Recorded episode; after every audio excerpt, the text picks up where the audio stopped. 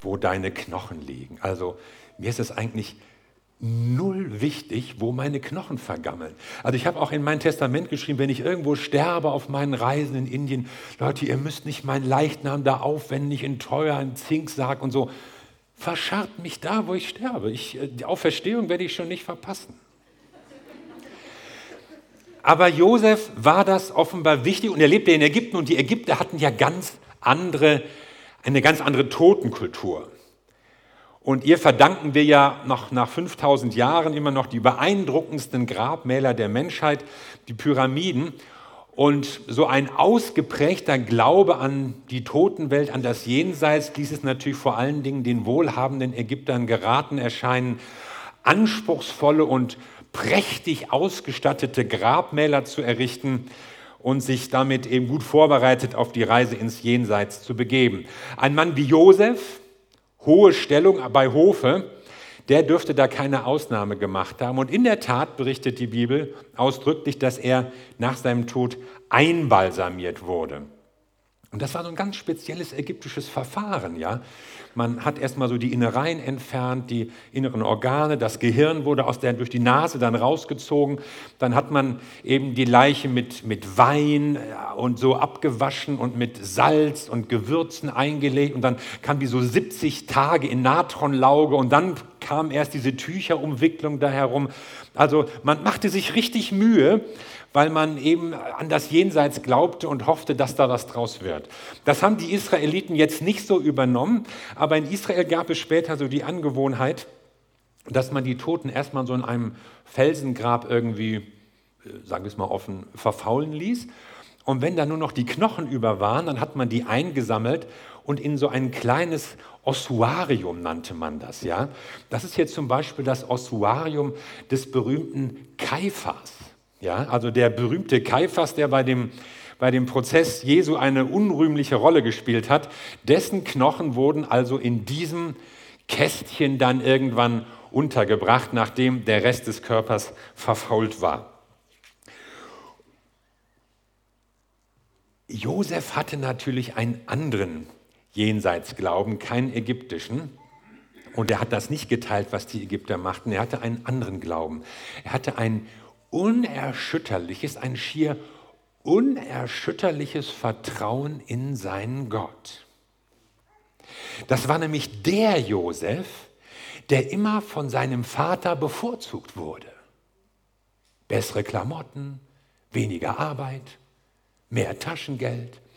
Und irgendwann platzte seinen Brüdern der Kragen das war einfach zu schlimm. Josef hätte ja denken können, mir geht's gut, ich bin gesegnet. Aber seine Brüder hatten irgendwann die Nase voll.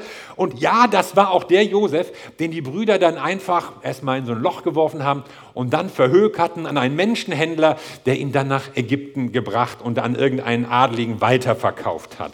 Tja, wo ist jetzt dein Gott, Joe? Ja, es ging doch immer so gut, er hat dich doch gesegnet. Was ist jetzt? Wo ist er? Und Josef hielt an Gott fest, auch in Ägypten. Auch als er da als Sklave fern von der Familie, fern von zu Hause gewesen ist. Dann war das ja auch der Josef, der sich eine heiße Nacht mit einer rassigen Ägypterin entgehen ließ. Ja, genau, der war's. Er wollte sich mit Ehrlichkeit und Fleiß hocharbeiten im Haus seines Herrn aber dann hatte diese Frau Bock auf ihn. Und Josef konnte sich dem Ganzen noch mit Not und Mühe entziehen. Und dann hat sie ihn angeklagt. Der hat mich begrapscht.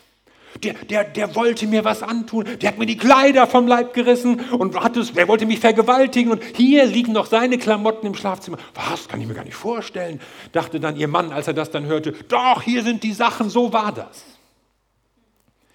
Und so landete er im Knast. Josef.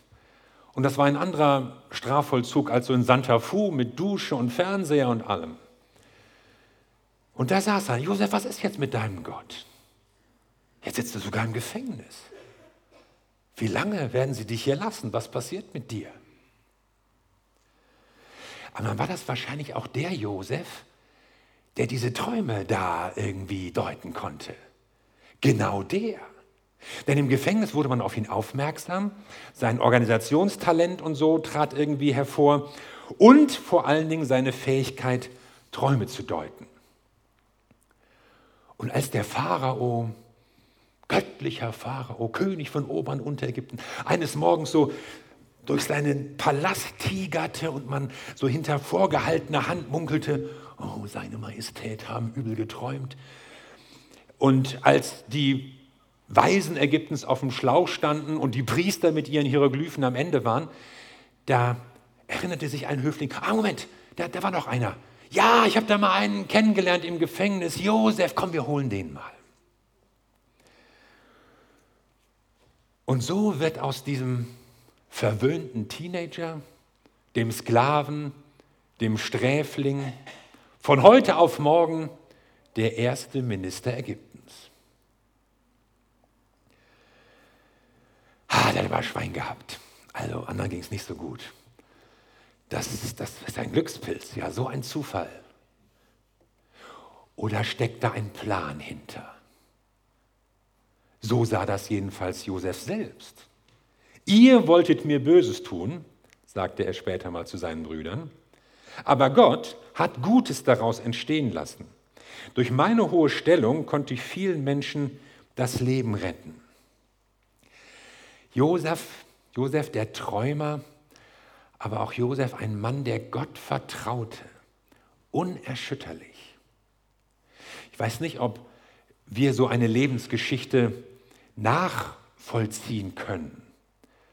Genauso nicht.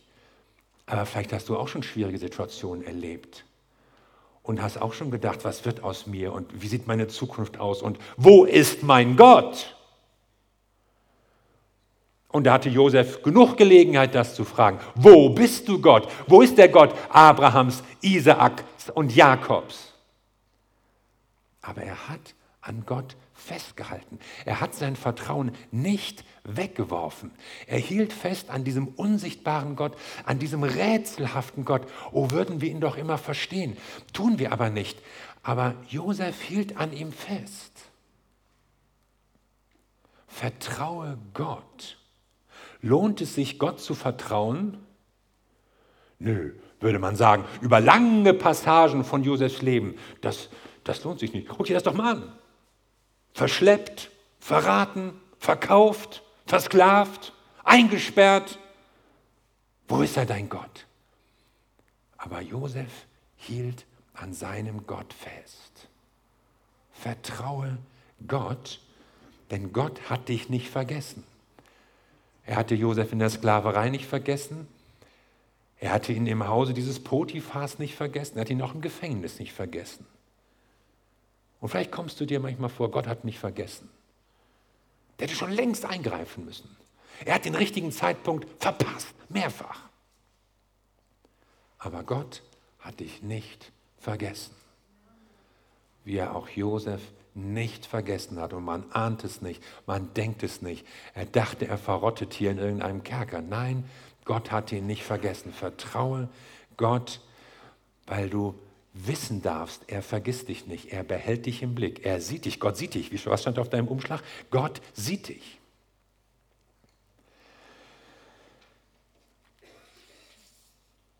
Und dieses Vertrauen, das wird jetzt natürlich auch noch mal ganz konkret. Bei Josef sieht man nämlich, wie speziell sein Gottvertrauen war. Man kann so sagen, ja, ich glaube so allgemein an Gott, so, so irgendwie und irgendwann auch, ja, er ist da und er ist auch irgendwie gut. Aber Josef hatte den festen Glauben, dass seine Leute, seine Familie, die Kinder Israel einmal wieder in das verheißene Land zurückkehren werden nach Kana. Das würde irgendwann passieren. Gott hatte ihnen das Land versprochen und die Familie lebte da jetzt auch schon in vierte Generation und wäre da auch geblieben, wenn da nicht diese Hungersnot dazwischen gekommen wäre. Und das war das Land, in dem Josef aufgewachsen war und vor allen Dingen war es das Land, das Gott ihnen versprochen hatte. Und wir werden einmal dorthin zurückgehen. Ägypten ist nicht die Endstation. Josef glaubte also über seinen Tod hinaus. Es ging dabei gar nicht so sehr darum, was würde mit ihm nach dem Tode werden. Darüber steht hier gar nichts. Also Irgendwie glaubte man im Ersten Testament, man, man wird so zu seinen Vätern versammelt und irgendwie geht es dann schon weiter, aber man erfährt sehr wenig in der Bibel darüber.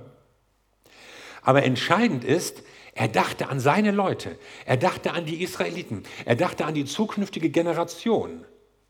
Auch ihnen gilt Gottes Versprechen und haltet an diesem Versprechen fest. Verlass dich auf Gottes Verheißungen. Verlass dich auf seine Zusagen. Vergiss sie nicht. Die Gefahr war groß. Im Laufe der Zeit, im Laufe der Jahre. Aber Josef will den Leuten praktisch ins Herz brennen. Vergesst das nicht. Und deswegen ja auch die Sache mit den Knochen. Ich meine, seine Knochen waren ihm egal. Aber indem er ihnen gesagt hatte, diese Knochen, behaltet sie im Auge. Und wenn ihr einmal loszieht, müssen diese Knochen mit. Und jeder, der irgendwie am Grab Josefs oder so vorbeikam oder davon hörte, der äh, kriegte das irgendwie mit, erinnerte sich daran, ach ja, die müssen wir mitnehmen. Ja, äh, wohin denn? Nach Kanaan. Ach so, wir gehen nach Kanaan. Ja, da gehören wir hin. Wir werden nicht ewig in Ägypten bleiben. Und so werden Josefs Knochen so zu einem, einer, einer stummen Sprache, die die Leute immer wieder daran erinnerte, wir werden nicht hierbleiben. Wir werden in ein anderes Land gehen. Gott hat für uns eine andere Bestimmung. Das war sein Plan. Das sollte ihnen immer vor Augen stehen. Und natürlich, wenn es ihnen gut geht oder wenn es ihnen schlecht geht, egal was mit ihnen passiert und was mit ihnen sein würde in Ägypten, das sahen die ja noch alles nicht. Aber Leute, Ägypten ist nicht eure Zukunft. Vielleicht will Gott auch uns manchmal sagen, Leute, richtet euch nicht in dieser Welt ein. Richtet euch nicht so in eurer Umgebung bequem ein, dass alles so optimiert ist und noch ein bisschen schöner und, und ich mache mir dies noch, ich mache mir jenes, sondern vergesst nicht, dass Gott einen anderen Plan hat. Und das hatte Josef auf dem Herzen. Josef der Träumer, der aber wusste, wann Träume von Gott kommen. Und diesen Traum, auch von der Zukunft seines Volkes und dem Leben, das sie dann haben würden, diesen Traum gab er weiter. Und er gab ihn als Gedächtnisstütze seine Knochen sozusagen oder die Knochen zur Erinnerung. Eine Zeit lang, ja, Gott hatte das eingefädelt, sollten die Israeliten erstmal in Ägypten sein. Ich glaube, dass es Gottes Plan war weil das Volk sollte heranwachsen oder die Familie sollte heranwachsen zu einem Volk und das war in Kanaan schwierig. Da gab es viele kleine Stadtkönigtümer und die waren immer im Krieg und immer im Kampf. Das war eine unruhige Gegend für Leute, die da als Nomaden irgendwie versuchten durchzukommen. Ägypten war da viel angenehmer, war auch, war auch in der Regel gut versorgt. Da konnte man eigentlich ganz gut leben und man konnte es sich auch bequem machen und in Ägypten so richtig Wurzeln schlagen. Ägypten könnte sie zum Beispiel ablenken. Ja, Ägypten war attraktiv, reich, wohlhabendes Land damals schon. Eine entwickelte Hochkultur. Und Hochkulturen können immer so eine gewisse Attraktivität und so Kraft entfalten. Da will man hin, da will man mitmachen, da will man dazugehören. Ja, und die Götter, ja, das gehört eben so dazu, ist nicht so schlimm. Nein, das ist nicht eure Bestimmung. Ägypten war auch immer vergleichsweise friedlich. Es gab in Ägypten viel weniger Kriege und Völkerwanderungen und solche Sachen als meinetwegen im Zweistromland oder auch in Kanaan. Da konnte man es sich gut einrichten. Und vielleicht, vielleicht würde Ägypten sie auch gar nicht mehr loslassen. Ihr werdet hier als Arbeitskräfte gebraucht. Nein, ihr dürft den Job nicht wechseln, ihr bleibt schön hier. Es wird gearbeitet. Feiertag? Nee. Wochenende? Quatsch. Gehalt? Nicht nötig. Und so passierte es nach einiger Zeit. Sie wurden versklavt, man entdeckte ihre Arbeitskraft und sie hatten keine Möglichkeit, eigentlich sich zu bewegen, wenn da nicht diese Hoffnung gewesen wäre. Da war nämlich noch Josefs Knochen. Und da war dieser Traum, der da blieb, Leute, wir sind nicht für Ägypten bestimmt. Wir haben eine andere Bestimmung. Und ich frage dich, kennst du deine Bestimmung? Kennst du sie für dein Leben? Du könntest dich auch ablenken lassen, noch mehr als in Ägypten. Unsere Welt bietet unendliche Möglichkeiten der Unterhaltung und der Zerstreuung. Man könnte alles Mögliche mitmachen, dabei sein, hier und da und dort auch, den ganzen Tag und nachts. Kennst du deine Bestimmung? Man könnte sich auch einlullen lassen vom Vergnügen, vom Konsum. Was soll ich mich um andere Leute kümmern? Die Armen im Kongo, die Flüchtlinge im Mittelmeer, die Kinder in der Notunterkunft, irgendjemand in der Gemeinde. Man kann doch nicht allen helfen. Ich habe mein Geld, ich habe mein Leben, ich habe ich hab mein Vergnügen, mein Bildschirm. Kennst du deine Bestimmung?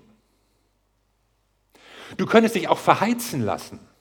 Können Sie das noch machen? Kann dieses Projekt noch auf Ihrem Schreibtisch landen? Ja, nein, Sie dürfen jetzt nicht gehen. Ohne Sie läuft das hier nicht. Du könntest noch mehr arbeiten, noch länger, noch mehr Überstunden. Das muss ja alles sein. Und manchmal sind es ja gar nicht irgendwelche Leute, die uns hetzen. Nee, wir haben selbst unsere Vorstellungen, wie das alles laufen müsste und, und, und auch unsere Karrierepläne. Und naja, also man hat ja auch seine Ansprüche, muss ja auch was reinkommen, oder nicht? Kennst du deine Bestimmung? die du von Gott für dein Leben hast. Man kann leicht zum Opfer des Systems werden in unserem Land. Ja, so läuft das nun mal. Man muss eben mitziehen. Es gibt einen gewissen Standard und will man auch nicht zurückfallen. Aber die Frage ist, kennst du deine Bestimmung? Was ist der Traum, den Gott in dein Leben gelegt hat, wo du weißt, dafür hat Gott mich gesetzt, dazu hat er mich berufen. Die Israeliten wurden verheizt, aber es gab Josefs Traum. Es gab seine Knochen, die sie daran erinnerten, es gibt eine andere Zukunft. Wir werden nicht immer hier in Ägypten bleiben. Sie werden uns eine Zeit lang vielleicht unterdrücken und ausbeuten und missbrauchen und ausquetschen, aber Gott hat für uns etwas anderes. Er hat ein anderes Leben für uns. Diese Geschichte des Auszugs aus Ägypten gehört eigentlich zu den wichtigsten Erzählungen der Bibel, vielleicht sogar der Weltliteratur. Es ist eine Geschichte von Freiheit statt Knechtschaft, von Wohlstand statt Ausbeutung, von Gerechtigkeit statt Unterdrückung, von Frieden statt Gewalt. Eine Geschichte, die zeigt, Gott wendet sich den Menschen zu und er wendet sich gegen die Systeme in der Welt, die den Menschen ausbeuten und erniedrigen und instrumentalisieren für irgendwelche schnöden Zwecke. Gegen die Systeme, die ihm seine Freude, seine Freiheit, seinen Frieden rauben wollen, die Gerechtigkeit verweigern, die Ungleichheit zementieren. Das guckt sich Gott nicht immer an. Und ich frage mich manchmal, was das uns heutigen auch sagt. Inwieweit diese Botschaft, dass Gott sich auf die Seite der Schwachen und Unterdrückten und Benachteiligten stellt, inwieweit die uns herausfordert, uns als Christen in unserer Zeit, in unserer Kultur, auch in unserem System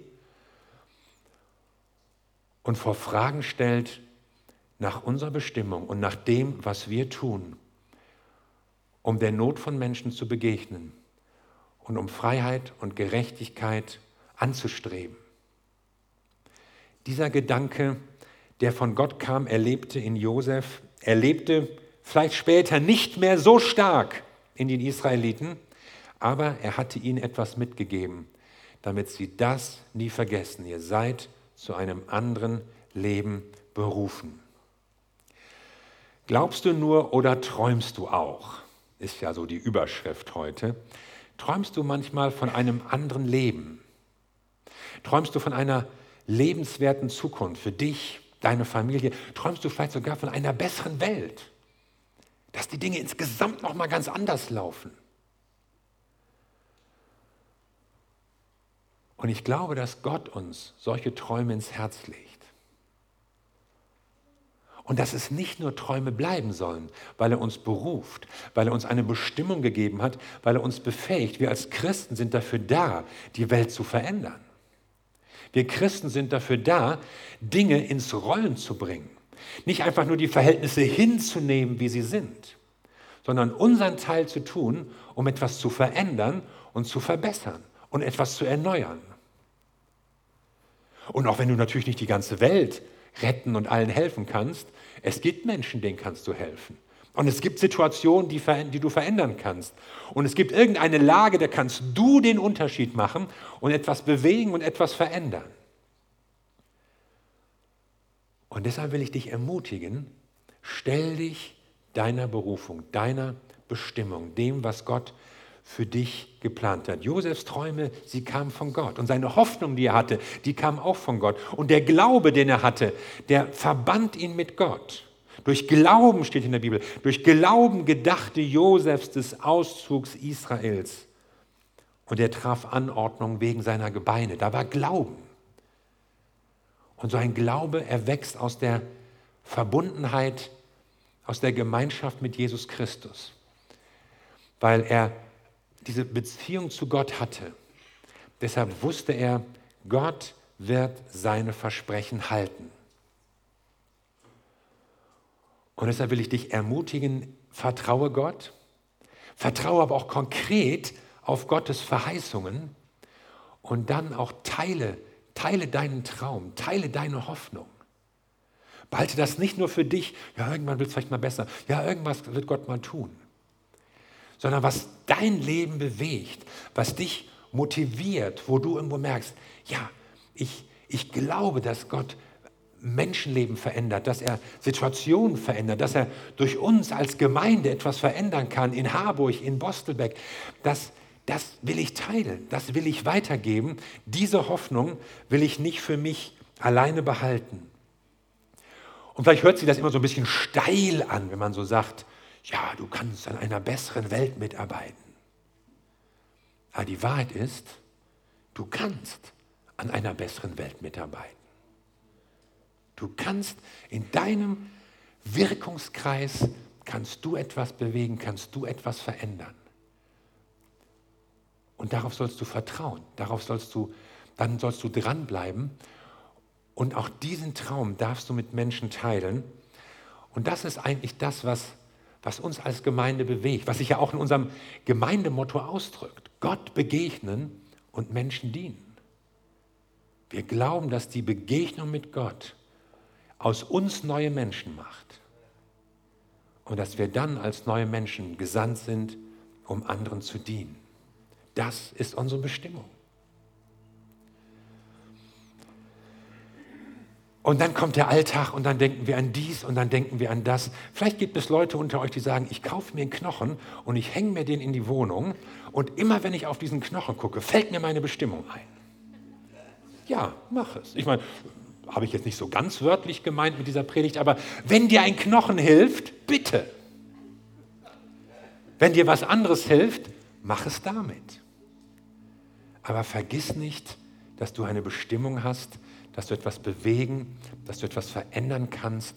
Vergiss nicht, was Gott dir gesagt hat, an welchen Zusagen und Verheißungen von Gott du festhalten kannst. Und irgendwann wird Gott das geschehen lassen. Amen. Lass uns zusammen beten.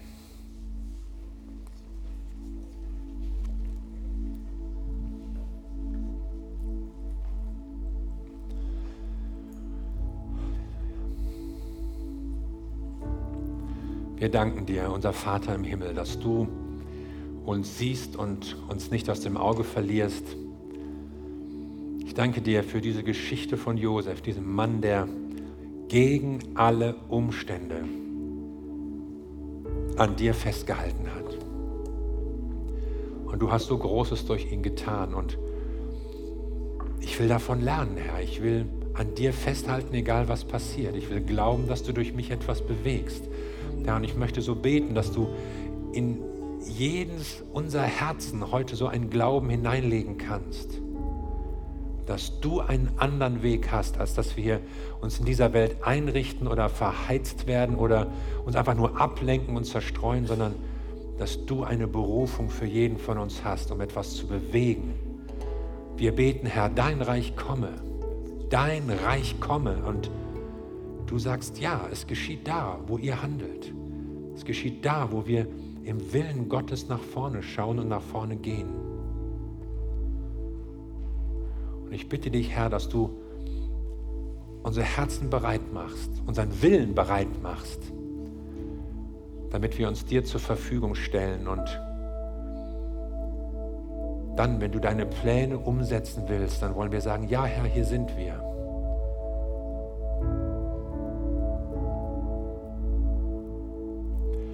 Und ich fände das gut, wenn wir jetzt so einen Moment des persönlichen Nachdenkens und Betens haben.